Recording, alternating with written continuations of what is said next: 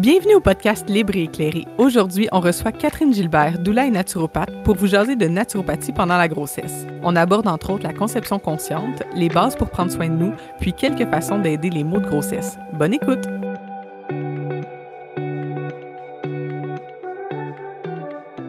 Salut, ici Alex et Néo. On est deux doulas complètement passionnés par notre métier. On souhaite redonner aux personnes qui enfantent le pouvoir qui leur revient en informant, en partageant et en discutant de nos expériences en lien avec le monde des naissances. On va communiquer du vrai et du raw pour que tout comme nous, tu sois libre et éclairé.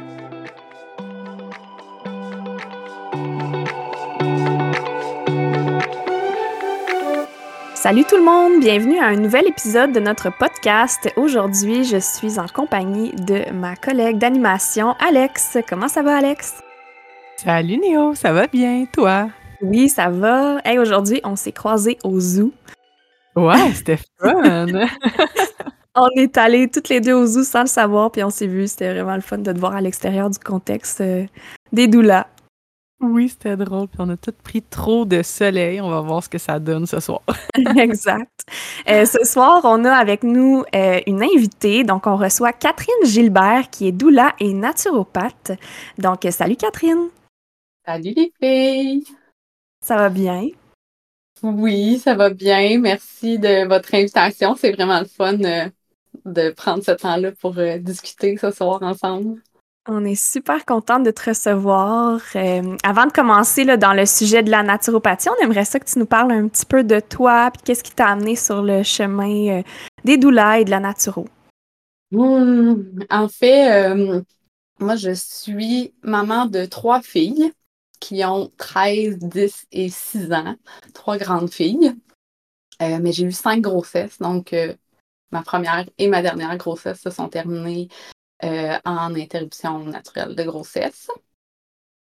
Euh, ce qui m'a amené sur le chemin que je suis là, euh, c'est un peu à l'envers, dans le sens que ce qui m'a amené à être doula, c'est vraiment mon premier enfantement. fait que ma première grande fille qui est née il y a de cela bientôt 14 ans. mais j'ai fait ma formation de doula en dernier. puis, dans le fond, ce qui m'a amené à devenir doula, c'est vraiment quand j'ai découvert quelque chose, moi, là, j'ai touché à quelque chose que je pensais pas qu'il était possible avec cette, cette expérience d'enfantement-là. Ça a été vraiment transformateur pour moi. Puis depuis ce temps-là, euh, j'avais vraiment le, souhait intense de me rapprocher des naissances. Mais comme ce n'était vraiment pas réaliste dans notre euh, réalité familiale avec un musicien, euh, ça s'est fait plus tard. Mais c'est fait maintenant. Puis ce qui m'a amené sur le chemin de la nature, c'est ma deuxième. Donc, euh, Alice qui est née, qui a maintenant 10 ans, bientôt 11. Euh, Alice, c'était un bébé avec énormément d'intolérance alimentaire. Ses trois premiers mois de vie, elle ne faisait que hurler. Et c'était impossible de la déposer. Elle dormait juste sur nous.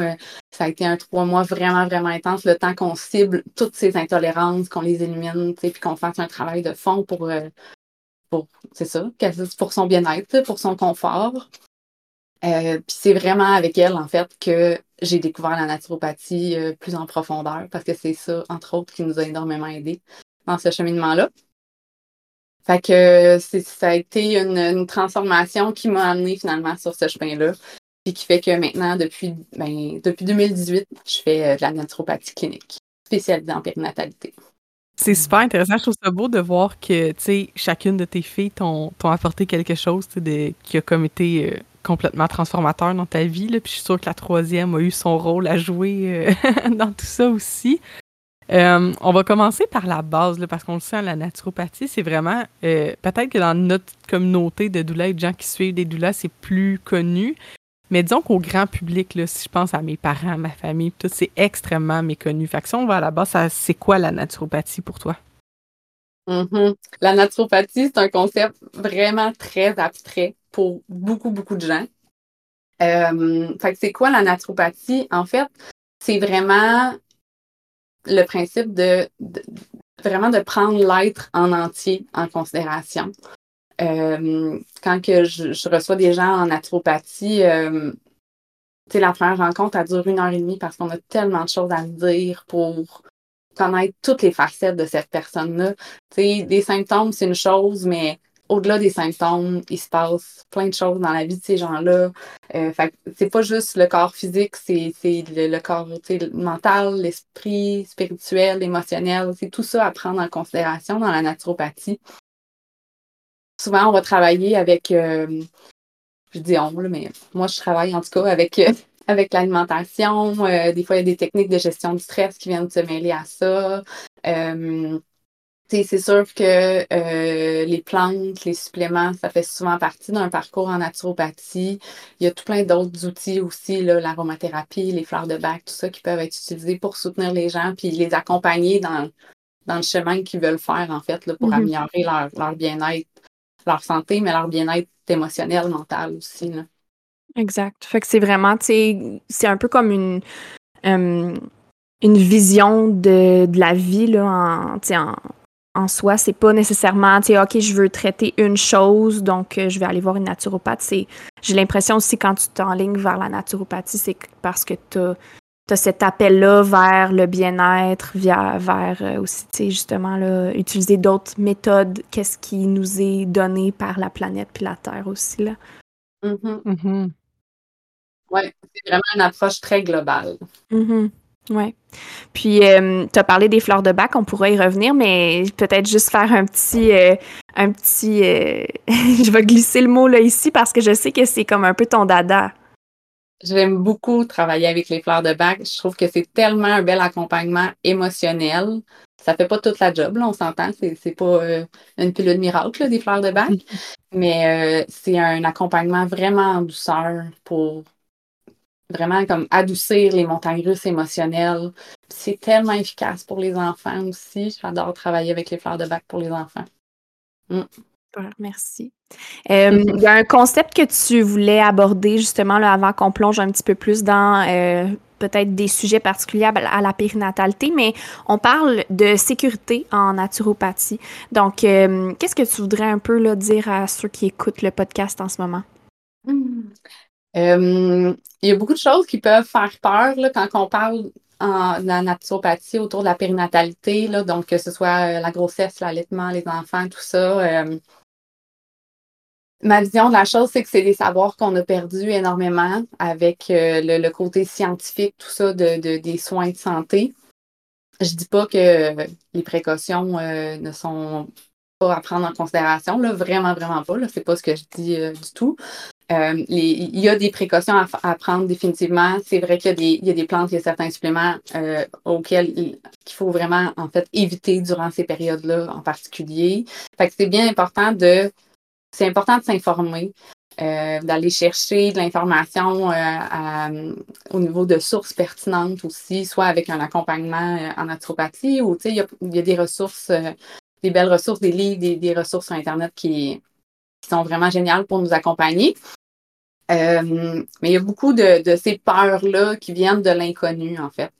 Euh, fait que quand on s'informe comme il faut, euh, le savoir, c'est le pouvoir. Fait que mm-hmm. tout ça, ça vient, ça vient avec ça. On, on, a la possibilité là, de prendre notre santé en main puis d'avoir le, le, pouvoir à ce niveau-là. Puis on a la nature a tellement des beaux outils pour nous à ce niveau-là. là Exact. Je pense que ce qui va être discuté aujourd'hui, c'est euh, c'est comme des généralités, mais en réalité, il y a beaucoup de cas par cas. Donc, c'est votre responsabilité aussi en tant que, que personne qui enfante d'aller vérifier pour votre situation à vous, euh, vos conditions de santé, euh, vraiment là, si ça, si ça s'adresse à vous, puis quitte à aller contacter Kat après pour voir si c'est avec votre situation, si ça concorde dans le fond. Donc, euh, pour cet épisode-là, on avait envie de parler, euh, du commencement du monde de, l'enfantement, c'est-à-dire la conception, hein, puis euh, ensuite la grossesse. Donc, si on y va avec la conception, il y a un nouveau concept que moi, j'ai vraiment appris en étant doula. J'avais jamais entendu parler de ça avant. Et c'est la conception consciente. c'est quoi d'abord? puis, y a-t-il des choses qu'on peut faire pour s'aider là-dedans avec la naturopathie? Oui, définitivement. Euh, c'est sûr que, tu on commence déjà avec un sujet vraiment large puis qui va être très, très cas par cas. Mais en gros, le principe de la, conception consciente, euh, c'est vraiment en fait de, de se préparer à l'arrivée de ce bébé-là, euh, mais de se préparer, j'ai goût de dire un peu plus en profondeur, là, dans le sens que de préparer le nid de ce bébé-là, littéralement, dans, dans, la, dans le ventre de la personne qui mm-hmm. va enfanter, puis même, tu sais, du, du, conjoint, là, de la personne qui va, qui va participer à, cette euh, fécondation-là. C'est vraiment à, à ce point-là, dans le processus d'avoir un bébé, c'est 50-50. Mm-hmm. Cette préparation-là se fait vraiment au niveau des deux partenaires, là, dans le cas d'un couple hétérosexuel. Euh, puis, c'est ça, le principe de la conception consciente, c'est vraiment de préparer ce petit nid-là, puis de se préparer dans toutes les facettes de notre être. Je reviens un peu à ça, là. Mais oui, le corps physique, on peut faire un, certain nettoyage, surtout si on a pris des, euh, hormones synthétiques par le passé, là, euh, la pilule anticonceptionnelle, des choses comme ça. Euh, ça va faire du bien au corps d'éliminer ces hormones synthétiques-là, de repartir sur un cycle, un vrai cycle avec nos hormones qu'on crée nous-mêmes. Euh, puis, tu sais, du côté de, de, de l'homme, ben, il y a plein de, principes aussi pour vraiment venir nourrir, pour euh, ce, nettoyage-là peut se faire aussi parce qu'il y a plus que les hormones. Il y a tout ce qui est perturbateur endocrinien qui fait partie vraiment de notre environnement maintenant. Euh, on vit tellement dans une société industrialisée qu'on ne s'en sort pas là, des, perturbateurs endocriniens. Ça fait partie de notre quotidien. Fait que, de, de préparer notre corps comme ça, euh, c'est une chose. On peut prendre le temps de préparer aussi notre euh, préparer notre relation, préparer notre couple, euh, d'avoir des, discussions un peu plus en profondeur sur la suite, qu'est-ce qu'est-ce qu'on souhaite pour cet enfant-là, pourquoi on souhaite un enfant, euh, ça va plus loin que de faire un bébé parce qu'on veut faire un bébé et qu'on est rendu là dans la vie aussi. Là. Fait que, quand on parle du principe de la conception consciente, mais c'est le genre de discussion qui en fait partie aussi pour voir vraiment où est-ce qu'on s'en va, c'est quoi le cheminement, qu'est-ce qu'on vise à, créer finalement comme famille, comme environnement. Euh, il y a tout ce qui est, euh, tu sais, moi, on dit souvent, tout le monde a entendu la phrase que ça prend un village pour élever un enfant, mais ça prend un village pour soutenir une famille tout court. Fait que, tu sais, mm-hmm. ça aussi, là, tu sais, euh, le, le ah, le fameux principe d'attendre 12 semaines avant de donner la nouvelle à tout le monde parce que d'un coup, on le perdrait, ce bébé-là. Mais justement, si on le perd, ce bébé-là, c'est là qu'on a besoin de notre village, tu sais. C'est là mm-hmm. qu'on a besoin de monde pour nous supporter. Puis, puis notre corps, il en a vécu des choses, là, même si on l'a porté juste quelques semaines, ce bébé-là. Fait physiquement aussi, il y en a des choses à s'en remettre. Fait en tout cas, là, je vais plus loin là, que la, la, la, Mais ce que je voulais dire là-dedans, c'était vraiment de de préparer notre village, ça peut se faire dès la préconception, mm-hmm. euh, d'avoir, d'avoir, euh, d'avoir un safe space avec euh, pour qu'on puisse parler de comment ça se passe. des fois, ça peut être un petit peu plus long qu'on pensait aussi avant que le fameux petit plus sur le test de grossesse apparaisse. Mm-hmm. d'avoir ce soutien-là, c'est tellement important pour l'équilibre ça, fait partie des facettes, si on veut, de la conception consciente. Euh, puis il y a tout le, principe aussi que ben, si on prépare notre corps en amont, euh, on peut peut-être éviter des problèmes certains problèmes de fertilité. Euh, si notre corps est vraiment bien préparé là, à, le recevoir, ce bébé-là, ben, ça peut nous aider à vivre vraiment moins de maux de grossesse aussi. Fait que c'est mm-hmm. de tout le temps travailler en amont comme ça, c'est sûr que c'est gagnant. C'est toujours gagnant. Fait qu'il y a toujours un petit travail qu'on peut faire avec ça. Je savais pas que ça allait toucher tout ça, la naturopathie, comme le côté plus social de, tout ça. C'est des choses que tu vas aborder en rencontre avec euh, tes clients?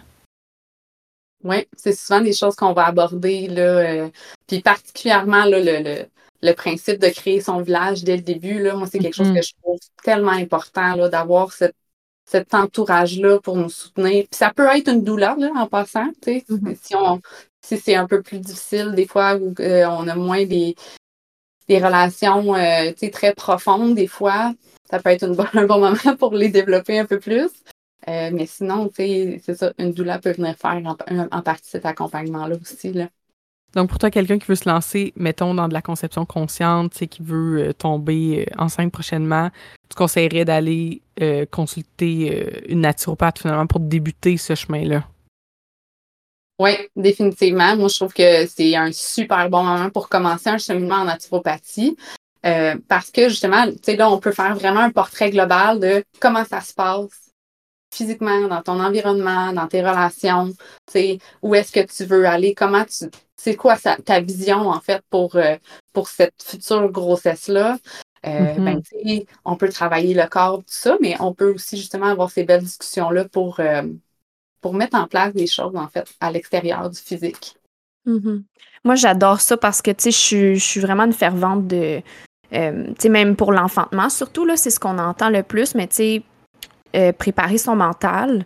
Puis ce que j'adore dans ce que tu dis, c'est que oui, préparer son mental pour l'enfantement, mais préparer son mental pour la grossesse, préparer son mental pour euh, créer un nid, préparer son mental pour tous les changements qui vont se passer. Tu sais, je, je, crois vraiment que l'esprit guide le corps. Fait que si on veut un corps qui va bien, mais je pense que ça prend un esprit qui va bien aussi. Là. Fait que mm-hmm. un esprit voulant dire euh, euh, un, c'est ça, vos pensées, votre état d'âme, votre être dans le fond. Là. Fait que. Tout à fait. Puis même euh, jusqu'à la vie postpartum, parce que tu sais, souvent on voit que dans la préparation, tu sais, on, on, se prépare beaucoup au jour J, mais moi, j'ai même des gens qui me le disent par après, comme Ah, mais j'avais comme pas pensé qu'après, il y aurait un bébé, genre, puis comme. il n'y avait pas de préparation qui était faite pour, à partir de ce moment-là. Fait que, si tu pars déjà de la, à partir de la conception consciente, puis là, si vous êtes en, enceinte, puis vous n'avez pas fait de conception consciente, c'est pas qu'il est trop tard, là, mais tu sais, si on part, mettons, avant la naissance, à se préparer pour ça, puis à préparer notre village, justement, puis notre corps, puis tout ça, notre environnement aussi, euh, ben, ça va aider grandement là, à la vie mm-hmm. ensuite. Oui, vraiment. Puis, tu sais, pour celles qui se posent la question, là, pour l'épisode d'aujourd'hui, on va aborder euh, la conception consciente, euh, la grossesse et les mots de grossesse. Puis, on va avoir, dans le fond, un deuxième épisode après celui-ci où on va aborder justement l'enfantement et le postnatal. Donc, ça va venir après cette discussion-ci. si on voulait revenir aux bases, dans le fond, là, euh, peut-être nous parler un petit peu plus de justement, euh, soit à partir de quand on est en conception, mais aussi une fois qu'on apprend qu'on est enceinte, dans le fond, ça serait quoi là, des petits trucs concrets euh, pour se préparer puis pour s'adapter à ces changements-là? Oui, puis tu sais, Alex, c'est un bon point ce que tu as dit, dans le sens que il n'est pas trop tard, même si vous êtes déjà enceinte, il n'est pas trop tard pour faire euh, ce travail-là, puis pour se préparer aussi, là, euh, il n'est jamais trop tard là, pour instaurer des bonnes habitudes, finalement. Euh, fait que oui, Néo, dans le fond, pour le fait, le principe de revenir aux bases, c'est ce que j'utilise, c'est la première chose. Fait que, tu sais, les bases de ce que notre corps a besoin, ça, c'est une des choses qu'on ne s'attend pas toujours à entendre de la naturopathie. Là. On dirait qu'on s'attend à partir d'un rendez-vous de naturopathie avec une liste de suppléments à acheter, tout ça, là, mais les premières choses généralement que je vais voir avec mes clients, c'est vraiment de revenir aux bases. Les bases, c'est quoi? C'est premièrement euh, se reposer. Donc, avoir un sommeil réparateur, avoir une bonne hygiène de, de, de, sommeil ou de faire des siestes, tout ça. Ça, c'est un point numéro un. Il se passe tellement de choses dans notre corps pendant qu'on dort, à toutes les étapes de notre vie. C'est un, un moment vraiment, vraiment important euh, dans, le, dans le fonctionnement optimal de tous nos systèmes, finalement, incluant principalement le système hormonal, euh, évidemment le système immunitaire, tout ça. Système neuronal, cognitif, c'est tellement un, moment important. Fait que l'hygiène de sommeil, c'est définitivement quelque chose à observer. Euh, avant que tu continues sur un autre sujet, tu le nommes là, justement que ça peut aider avec toutes les sortes de systèmes. Est-ce que ça pourrait être quelque chose que tu recommandes, là, justement, à quelqu'un qui vit un débalancement hormonal, peut-être en préconception, euh, qui a de la difficulté avec ses cycles, ben, peut-être d'aller ajuster son, son sommeil? Est-ce que ça pourrait être comme une piste, justement, de réflexion pour ça? Oui, définitivement. Tu sais, des fois, euh, des fois, je peux recommander à mes clients de faire des, des cures de sommeil. Tu sais, fait que on se donne une semaine minimum, 7 à 10 jours. Puis on se donne un horaire de sommeil fixe. T'sais. À 9 heures, je suis au lit, pas d'excuses. C'est vraiment là, on le met dans l'agenda, on s'assure d'avoir un, mm-hmm. un, horaire euh, régulier de sommeil, bien cadré. Euh, pendant cette semaine-là, on coupe les, les écrans, toute, toute forme d'écran. Euh, idéalement jusqu'à deux heures avant le, avant le coucher, pour vraiment là, faire, c'est ça, une cure de sommeil pour aider à réguler les différents systèmes. Fait que, tu sais, dépendamment où est-ce qu'on en est dans notre vie, comme je disais au début, moi, mon but, c'est d'accompagner les gens où ce qu'ils veulent aller. Mm-hmm. Des fois, il faut prendre les choses d'une bouchée à la fois, puis c'est correct. Euh, fait le, souvent, le premier défi que je donne au monde, c'est d'éviter tous les écrans 15 minutes avant de, avant de se coucher. Mm-hmm. Fait que de même pas regarder l'heure sur son téléphone. 15 minutes avant de se coucher, on ferme tout, on dépose, on lit un livre, on jase, on peu importe. On, prend soin de nous autres. Puis après ça, on se couche. Fait que ça, c'est comme un premier défi qu'on peut instaurer. Puis après ça, ben, un coup que c'est bien instauré, ben, on rajoute 15 minutes, puis on rajoute 15 minutes, puis on mm-hmm. essaye de passer le plus possible les écrans avant le sommeil. Ça, c'est une habitude qu'on peut prendre pour favoriser un repos optimal. Après le repos, il y a l'hydratation. Ça aussi, l'hydratation, c'est une base qu'on a un peu perdue avec toutes les options qu'on a maintenant pour boire puis pour s'hydrater, entre guillemets. Je dis entre guillemets parce que c'est pas parce que tu bois quelque chose que ça t'hydrate. Mais notre corps est fait en majorité d'eau, donc c'est tellement important d'apporter de l'eau pure à notre corps. Mm-hmm. Euh, puis il y a plein de choses qui vont apporter un, état de déshydratation très, très, très léger, on s'entend là. Mais il y a plein de choses dans notre quotidien euh, qui va favoriser justement cet état de déshydratation léger-là. Puis, ben, l'eau, euh, ça sert de taxi à tous les nutriments qu'on ingère. Euh, ça sert de, ça sert de, lubrifiant dans notre système digestif aussi pour avoir une élimination optimale. Ça sert justement d'élimination de, des déchets. L'eau, elle, a tellement de, de, de fonctions, en fait. C'est tellement nécessaire pour notre corps. Euh, L'hydratation, c'est toujours quelque chose à à questionner aussi, à regarder. Euh, fait que de se traîner une bouteille d'eau, la garder dans les jambes, euh, si, on, si on sait qu'on ne boit pas beaucoup d'eau, ben trouvez-vous une belle bouteille d'eau que vous aimez, puis euh, gardez-la sur le comptoir, sur votre table de chevet, sur votre bureau de travail, juste de l'avoir sous les yeux, puis quand on la voit, on prend une gorgée. Oui, ça fait quand même partie des questions là, euh, que mon, mon gynécologue m'avait posé, justement, euh, combien de bouteilles d'eau tu bois par jour. Puis je pense même ma physiothérapeute périnéale m'avait posé cette question-là. Puis j'ai des clientes qui ont été qui ont été suivies avec des sages-femmes, puis ils posent aussi la question combien d'eau tu bois? C'est comme vraiment important et c'est assez central dans euh, n'importe quel type d'approche, l'eau. Fait que c'est euh, d'autant plus important quand on pense à la naturopathie, je pense, qui est quand même euh, un des produits les plus naturels de la Terre, c'est bien l'eau. Oui, c'est vraiment nécessaire, là. après ça, ben, c'est sûr qu'on parle d'optimiser son alimentation. Fait que, on essaye de, simplifier notre alimentation, de diminuer le, la quantité d'aliments raffinés qu'on consomme, euh, c'est sûr que en prévision d'une grossesse ou même durant la grossesse, euh, nos besoins en protéines et en bons gras sont particulièrement élevés. Euh, on s'entend que, ben, premièrement, en préconception, ben, les, hormones, c'est principalement ça, des protéines et, du gras. Donc, on a besoin de ça pour, dans fond, avoir un système hormonal optimal. Après ça, au niveau de la grossesse, ben, créer un bébé, là, ça en prend de la protéine. notre corps en a vraiment besoin. C'est un nutriment particulièrement euh, sollicité. Euh, fait que, quand on parle de, de, de, de, macro, là, mettons, là, plus. Je, je, vais travailler plus dans le macro, moi, habituellement. Fait que les protéines, les bons gras, c'est définitivement des, euh, des nutriments qui sont particulièrement euh, sollicités, en fait, là, de, de, de quoi on va avoir particulièrement besoin durant ces périodes-là. Est-ce que tu pourrais nous donner quelques exemples de protéines et de bons gras qui, pourraient être consommés? Oui, ben dans le fond, tu sais, les protéines, ça peut être tout le, range de protéines animales, évidemment. Euh, que ce soit euh, euh, la viande, ben, la viande rouge, la, volaille, tout ça. Idéalement, dans un, dans un monde idéal, on essaie d'avoir de la viande biologique, de la viande sans, sans, sans hormones. Euh, après ça, tout ce qui est poisson, euh, les poissons gras, on fait comme un bonus. Là, on a des protéines, on a des bons gras, c'est comme euh, le jackpot. on peut aller chercher facilement aussi, encore là, protéines, bon gras, là, avec les noix, les graines crues. Un autre, un autre bonus protéines et bon gras. sinon, quand on parle de. Ben, il y a les protéines végétales aussi, là, évidemment. Là, fait que les graines de chanvre, tout ce qui est. Euh, moi, le soya, je, préfère définitivement le tempeh au tofu.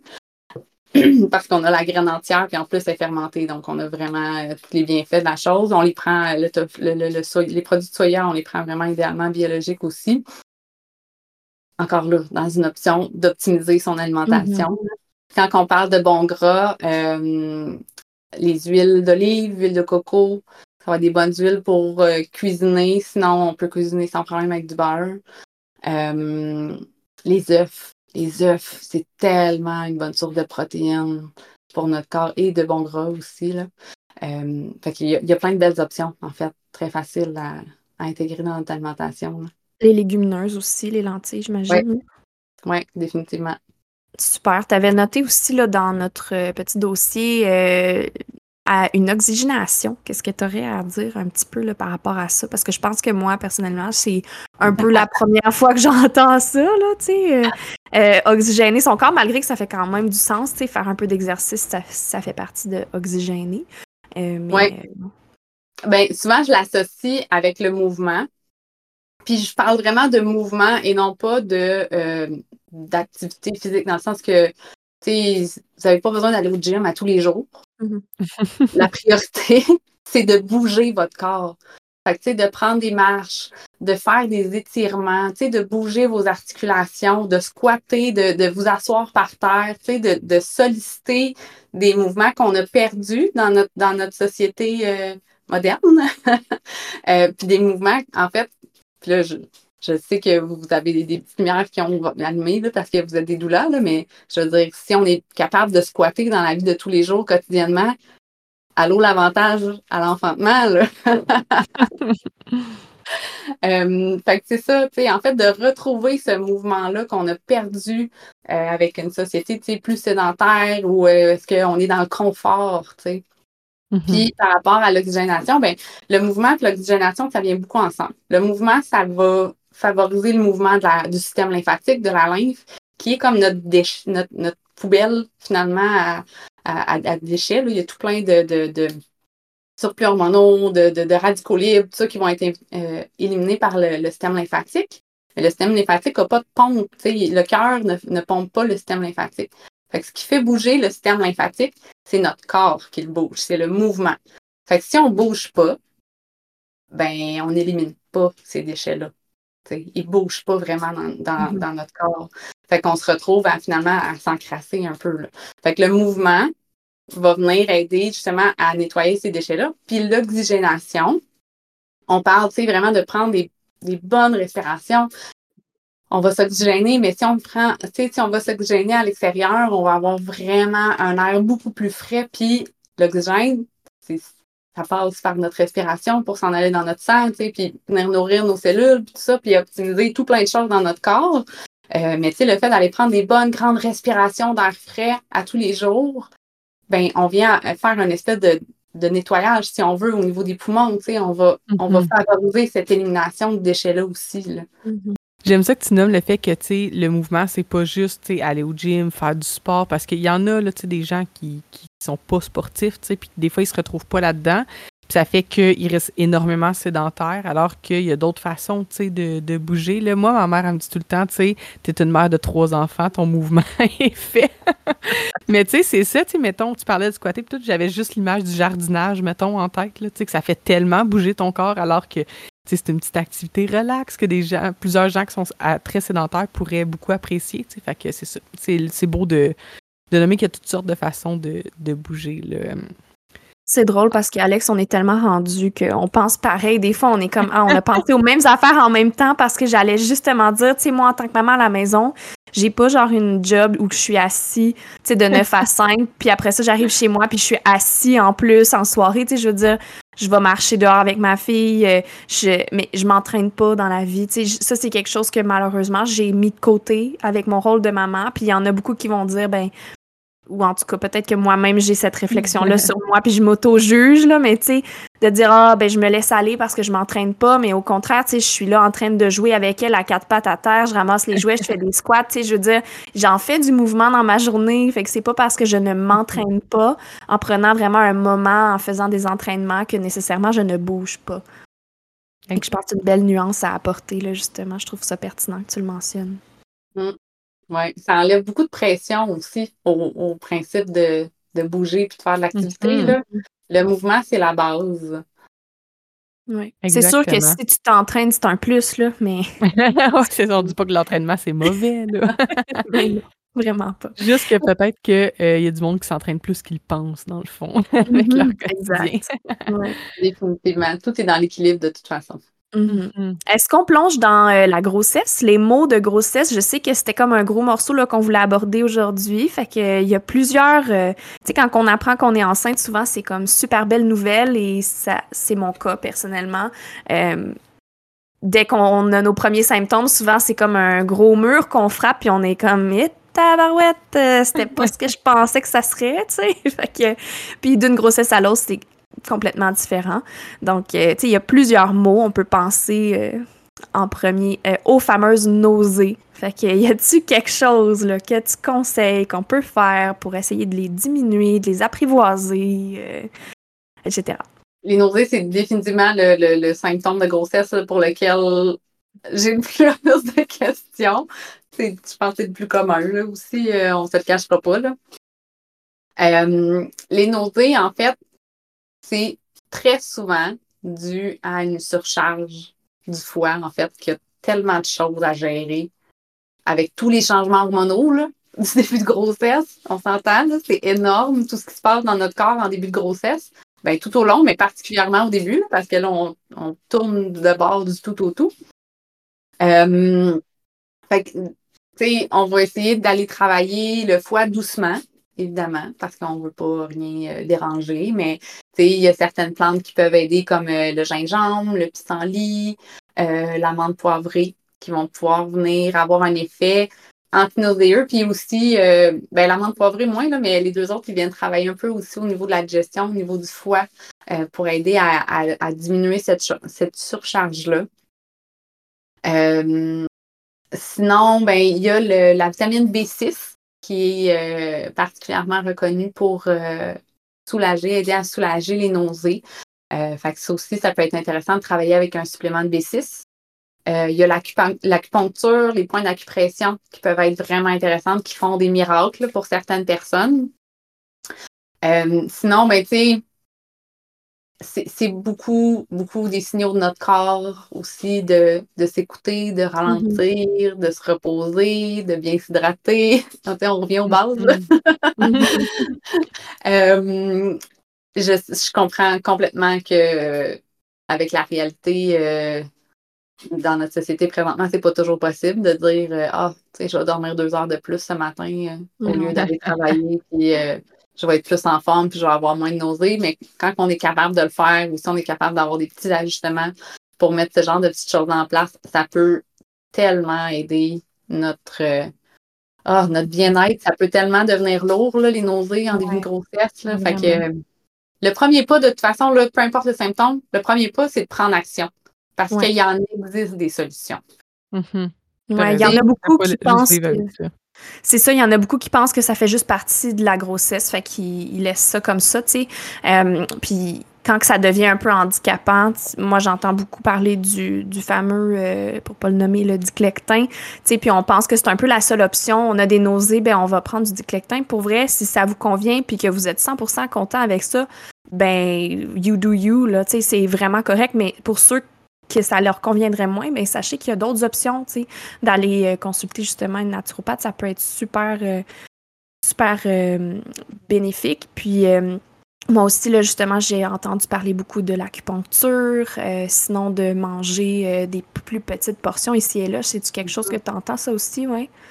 Oui, oui, manger des plus. En fait, de, de s'assurer d'avoir comme un peu tout le temps quelque chose à digérer dans l'estomac. On veut comme occuper l'acide dans notre estomac pour pas que ça devienne trop intense puis que ça crée des nausées. Euh, fait que oui, tu sais, de, de, de, manger. Mm-hmm.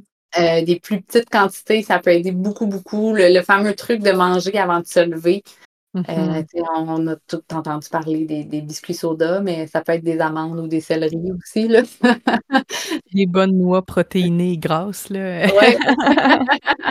ben j'ai une j'ai une amie justement qui s'est fait conseiller par euh, sa par sa sage-femme d'aller manger quelques amandes avant de se coucher puis souvent ça aide là, le lendemain matin elle a comme moins de nausées, fait ça peut être euh, justement des petits trucs comme ça d'aller s'informer pour savoir. Puis moi, ça me touche personnellement, le sujet des nausées, parce que j'en, j'en ai eu euh, de la semaine comme trois, là, avant même que mon test soit positif.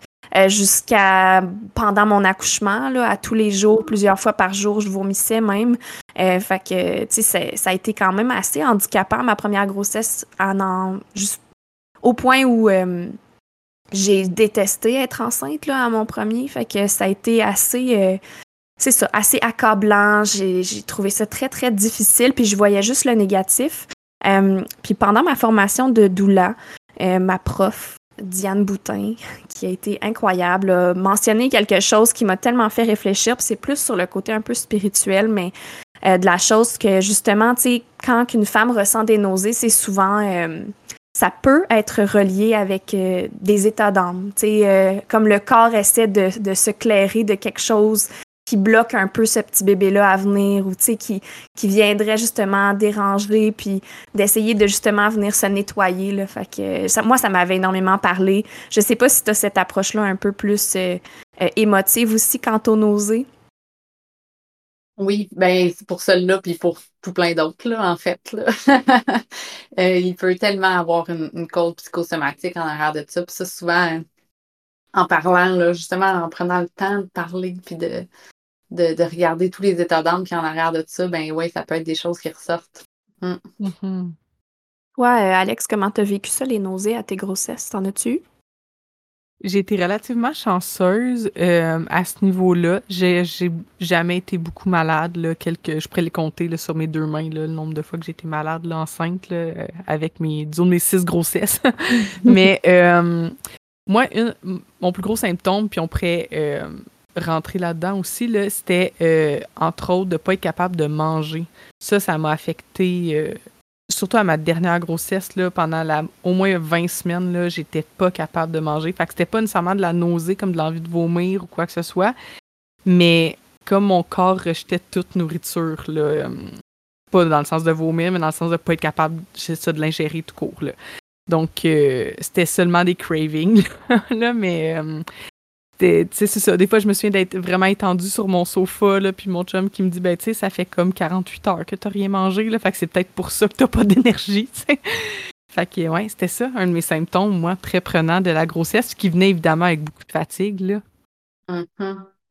Bien, souvent, dans des cas là, dans des cas comme ça, euh, je reviens à ce que tu disais, là, Néo, mais ça va souvent être dans le psychosomatique, là, qui va ressortir de ça tellement, tellement, là, qu'est-ce que tu digères pas, qu'est-ce qui, tu c'est quoi cette, situation-là, là, qui, c'est quoi, cette aversion-là est où, là, tu sais, elle vient d'où mm-hmm. émotionnellement, tout ça.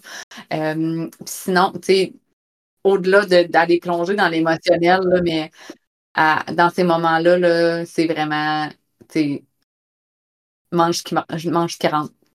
Exactement. on met les bases de côté, là. On mm-hmm. mange ce qui rentre. Puis si la seule chose qui rentre, c'est de la crème glacée à vanille, ben ça sera de la crème glacée à vanille. Mm-hmm. Je pense que le point central, c'est vraiment, tu sais, euh, j'ai l'impression qu'il y a beaucoup de femmes que ça pourrait les culpabiliser, tu sais, de se dire, ben là, euh, euh, mettons, on m'a dit de manger telle, telle chose, je dois manger tel nombre de protéines, je dois manger tel nombre de bons gras, euh, là, je mange pas assez de fer, là, euh, qu'est-ce qui se passe, mais au final, c'est d'enlever un peu cette culpabilité-là, puis quand on est vraiment, dans, dans un trou, il y, y, a, des choses qui se passent pas bien, mais je pense que tout le monde fait un peu ce qu'ils peuvent avec ce qu'ils ont, là. en gros, tu sais, mm-hmm. manger ce qui rentre, puis euh, à un moment donné, vous allez vous sortir de ce, cette espèce de brouillard-là, puis là, vous pourrez peut-être reprendre le contrôle sur tout ça, puis le mm-hmm. peu de contrôle que vous avez, là, au final, mais c'est ça, pour euh, remettre comme... Moi, moi, entre autres, en lien avec ce que tu dis, ce que je faisais, c'est que j'analysais mes cravings, tu sais, comme c'est ça, tu sais, mettons, craving de poulet, ok, ben, je manque de protéines, craving de telle autre affaire, ben, je manque de tel autre type d'aliment. Donc, euh, moi, je trouve que les cravings, ça parle immensément pendant une grossesse. C'est vraiment notre corps qui nous exprime le plus clairement, comme tu peux pas avoir plus clair que ça, ce qui mm-hmm. manque. Tu sais, des fois, tu sais, ça se peut, là, des, mettons des cravings de sucre, mais ça se peut que tu manques de sucre, là, si tu manques plus, tu si plus rien, là, que tu manques d'énergie, puis c'est la façon facile d'en chercher, mais tu sais, notre corps a besoin de tout ça, puis il a besoin d'un minimum de sucre aussi, là. Donc, euh, mm-hmm. c'est ça, des fois, c'est le fun de, de s'écouter, là à ce niveau-là. Euh, je le nommais aussi, là, puis on pourrait en parler, la fatigue. Est-ce que tu as des choses euh, en naturopathie qui peuvent aider? C'est un des, principaux mots de grossesse. Ben, je sais pas si on peut qualifier ça d'un mot de grossesse, mais symptômes, disons. Oh oui, ça fait, ça fait définitivement partie des symptômes de début de grossesse. Mon Dieu, la fatigue, c'est tellement important. C'est tellement euh, souvent intense, c'est tellement prenant en début de mm-hmm. grossesse. Euh, ben, la première chose, je l'ai mentionné un peu tantôt, là, mais la première chose, c'est d'écouter son corps puis d'essayer le plus possible de mettre des choses en, place pour faire les siestes au besoin. Euh, notre corps est en. Il y a tellement de demandes là, de notre corps dans les de grossesse. C'est vraiment, vraiment intense, tous ces changements-là. Fait que c'est normal que notre corps ait besoin de plus de repos. Euh, si c'est pas possible dans notre journée, ben vraiment d'essayer d'avoir une hygiène de sommeil le plus optimale possible. Ça, ça peut aider ça, peut changer là, vraiment drastiquement. Mm-hmm. Juste le fait de se coucher un peu plus tôt, de fermer les écrans un peu plus tôt, ça peut faire une grosse différence. Euh, l'hydratation aussi, on ne relie pas ça avec la fatigue nécessairement, là, mais vraiment de boire de l'eau durant la journée, ça peut faire une méga grosse différence. Mm-hmm. Euh, sinon, on va aller travailler avec des plantes vraiment nourrissantes, des plantes toniques, en, en dosage nutritif, là, vraiment pour le corps. Là, fait euh, L'ortie, définitivement, c'est tellement la meilleure plante qu'on peut utiliser durant toute la grossesse, aucun problème, même dès, le premier trimestre. Euh, l'ortie, à tous les jours, l'avoine verte, même chose, la luzerne, tellement une belle plante à utiliser en infusion qu'on connaît très peu en infusion. Euh, mais tu un beau trio, là, super nutritif, vraiment tonique, pour aider à, redonner de l'énergie.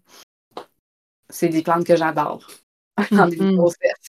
Ah, c'est des bons trucs. On va pouvoir aller euh, regarder là, toutes sortes de façons de les utiliser. Euh, on aurait pu parler aussi de mille et un autres mots de grossesse, mais je pense qu'il est à retenir dans, dans tout ça, c'est que justement, comme tu disais, quand il y a des mots, ben, il y a des solutions. Puis euh, de consulter naturopathe ou bien d'aller s'informer ce qui nous convient le mieux là, sur des techniques de naturopathie. C'est vraiment une option qui, qui est efficace. Là. des fois, on ne sait pas trop comme on a un, un, entourage sceptique à ces niveaux-là, mais il y en a des solutions là, qui fonctionnent très, très bien. Fait que, on vous encourage à le faire pour tous les petits mots de grossesse que vous avez. Puis, euh, comme on disait, comme Néo disait tantôt, euh, on va enregistrer un deuxième épisode qui va être sur euh, plus le jour de l'enfantement et la vie en postpartum, donc comment on peut s'aider avec la naturopathie à ce niveau-là. Néo, as-tu ajouter?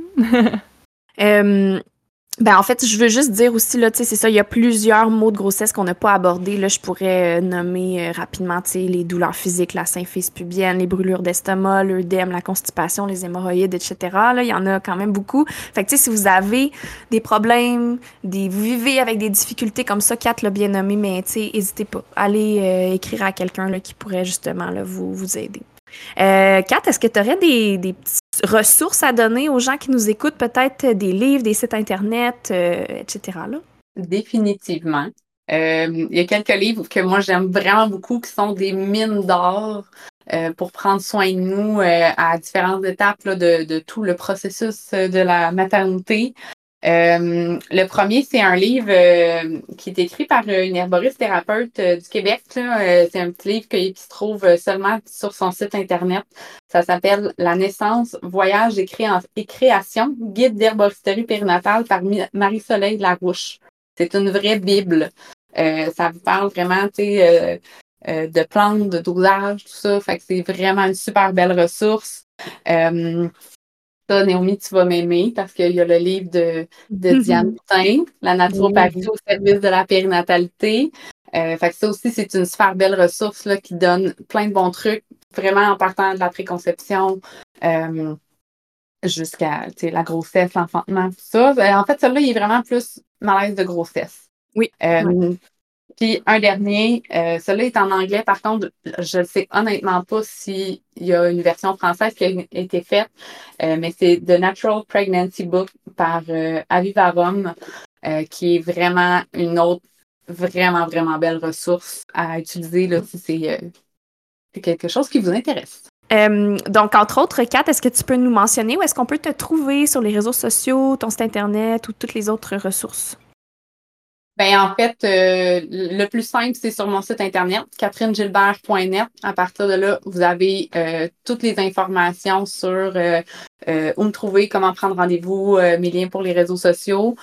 sinon, vous pouvez me trouver aussi sur Facebook et Instagram à Kat la Doula Naturo. Super. Merci, Kat, d'avoir été avec nous. Puis, euh, ceux pour qui ça intéresse, là, ben, restez, euh, restez là pour écouter euh, le deuxième épisode sous peu. Donc, merci encore. puis, on se revoit pour un prochain épisode de Libre éclairé. Bye bye. Bye. Bye. Merci, les filles.